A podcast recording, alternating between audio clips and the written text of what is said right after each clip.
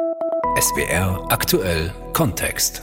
Tausende Menschen sind am 6. Februar 2023 beim Erdbeben in der Türkei ums Leben gekommen.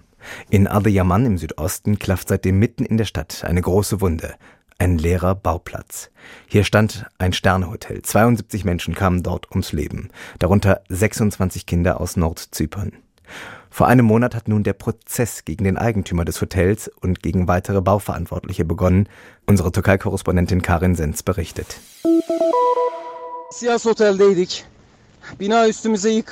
Es ist der 6. Februar 2023 in Adiyaman. Zwei Reiseführer melden sich per Sprachnachricht vom Handy aus den Trümmern des Isyas Hotels. Einer von ihnen ist Nasim Can, 27 Jahre jung.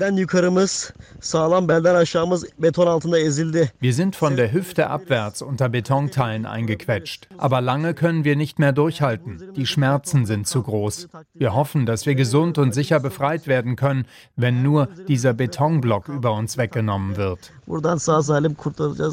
Ein Jahr später steht Hassan in staubiger Outdoorhose und einfacher Jacke genau hier vor dem abgeräumten Trümmerfeld. Bis zum Erdbeben hat er um die Ecke einen kleinen Laden. Aber auch der stürzt ein. Ich bin jeden Tag hier. Ich sitze drüben in der Teestube und komme dann her und bete. Jeden Tag. Ich denke, vielleicht können diese Kinder in den Himmel kommen. Vielleicht kann ich dank ihnen in den Himmel kommen. Der 52-Jährige kommt in der Nacht des Erdbebens, um zu helfen. Er hat Geräusche, erinnert er sich. Aber mit bloßen Händen kann er kaum was ausrichten und dann der Staub überall.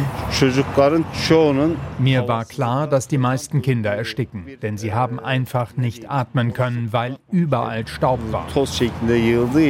Die Reiseführer, aber vor allem die Kinder der Volleyballmannschaften aus Nordzypern gehen ihm nicht mehr aus dem Kopf. Vergangenes Jahr reist er auf eigene Faust zu den Familien, um deren Schmerz zu teilen, sagt er, und um seine Albträume loszuwerden. Hassan verliert vor einem Jahr nicht nur seinen Laden, sondern auch sein Haus. Auch das stürzt ein. Trotzdem überlebt seine ganze Familie, weil er sie auf so einen Fall vorbereitet hat, ihnen genau gesagt hat, was zu tun ist. Ja, sie haben alle überlebt, aber ein wirkliches Leben gibt es kaum noch in Adiaman, sagt er, während er leer auf den Boden starrt. Überall herrscht Schmerz. Ich habe Angst, auf den Friedhof zu gehen, denn die Menschen gehen da gar nicht mehr weg. In einer Familie ist nur noch einer übrig geblieben, auch die Kinder sind gestorben. Ist das Erdbeben also eine Erlösung für die, die gestorben sind? Wir sind wie lebende Tote. Alle sind psychisch am Ende. Es hat zwei Selbstmorde gegeben, Scheidungen. Ein Sohn hat den Vater verlassen, eine Frau ihren Mann, ein Mann seine Frau.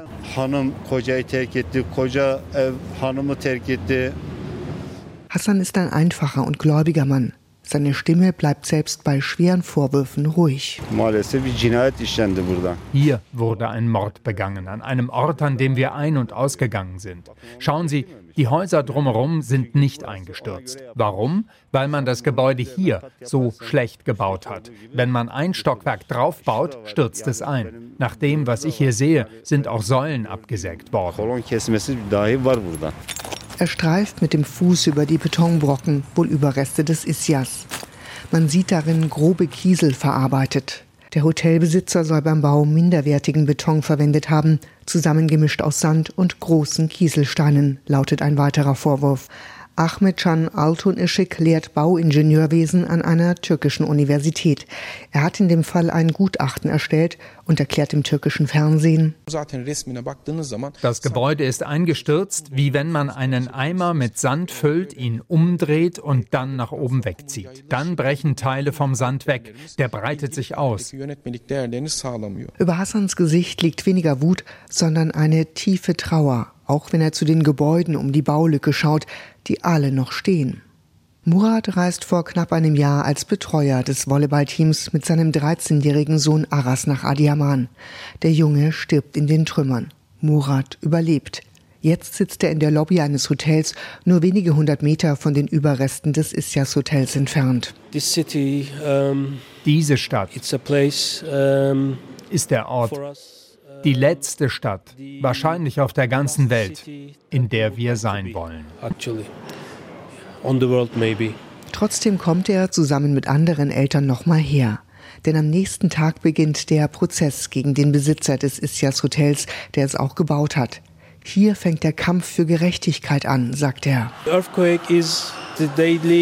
Erdbeben gehören zum Alltag der türkischen Bürger, die hier leben. Ich glaube daran, dass das Gerichtsurteil sehr wichtig sein wird für die künftigen Generationen. Wir kämpfen für sie. Unsere Kinder bekommen wir dadurch nicht zurück. Uh, der Mann mit den kurzen schwarzen Haaren wirkt, als hätte er keine Kraft für Wut. Das bisschen Energie in seinem Körper muss ihn durch die Nacht bringen. Das erste Mal seit dem Erdbeben ist er wieder in einem Hotel in Adiaman. Beim Frühstück bekommt Ruschen eine Infusion, um den ersten Prozesstag irgendwie zu überstehen. Sie trägt, wie alle Eltern, ein schwarzes Sweatshirt mit den Fotos der 26 Kinder der beiden Volleyballteams, von denen kein einziges überlebt. Auch Ruschens 14-jährige Tochter Celine gehört dazu. Die Hotellobby ist an diesem Morgen voller trauriger Geschichten. In just 10 seconds, the building collapsed. In nur zehn Sekunden ist das Gebäude eingestürzt. Meine Tochter und ihre Freunde haben geschlafen. Sie haben nicht mal ihre Augen geöffnet. Sie haben nicht mitbekommen, was passiert ist. Auch vor dem Gerichtssaal fließen viele Tränen. Die Eltern versammeln sich nochmal, halten Transparente vom Team der Engel hoch, wie sie die Volleyballmannschaften jetzt nennen. Und Rushen gibt im Namen aller ein Pressestatement. Die Mörder sollen nie mehr Tageslicht sehen. Jeder, von den Mitarbeitern der Stadtverwaltung bis hin zu denen, die den Bau des Hotels genehmigt haben, ist verantwortlich. Sie werden bestraft werden. Angst, gleich im Gerichtssaal dem Hotelbesitzer ins Gesicht schauen zu müssen, scheint hier keiner zu haben. Der soll Angst vor uns haben, sagt ein Vater. Aber der Hotelbesitzer wird nur per Video aus dem Gefängnis zugeschaltet. Er bestreitet, alle Vorwürfe beim Bau gepfuscht zu haben. Hassan, der frühere Nachbar des Istias Hotels, hat sich in eine der hinteren Reihen gesetzt. Schon am Vortag macht er klar, warum er den Prozess mitverfolgen will. Dieser Fall ist ein Präzedenzfall. Wenn wir diesen Präzedenzfall verlieren, werden wir leider immer wieder auf solche Morde stoßen.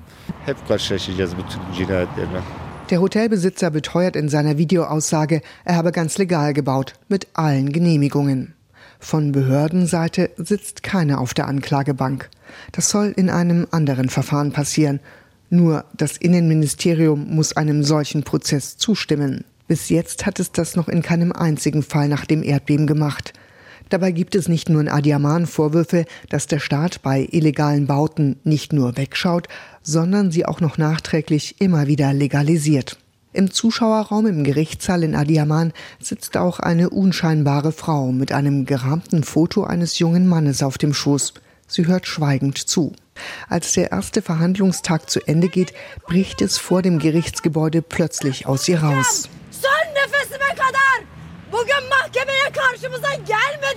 Die Verantwortlichen seien nicht aufgetaucht, aber sie werde sie zur Rechenschaft ziehen, die, die die Stimme ihres Sohnes nicht gehört haben. Es ist die Mutter von Nasim Can, dem verschütteten Reiseführer, der nach dem Erdbeben die Sprachnachricht schickt. Helfer können den jungen Nasim Can drei Tage nach dem Erdbeben lebend aus den Trümmern des Istias Hotels bergen. Solange haben er und sein Kollege durchgehalten. Das türkische Fernsehen zeigt Bilder, wie sie den 27-Jährigen in der Dunkelheit auf einer Trage zum Krankenwagen bringen. Mit einer Geste bedankt er sich bei ihnen. Aber er schafft es nicht, genauso wenig wie sein Kollege. Beide sterben kurz nach ihrer Rettung. Das war SWR aktuell Kontext von unserer Türkei-Korrespondentin Karin Sens.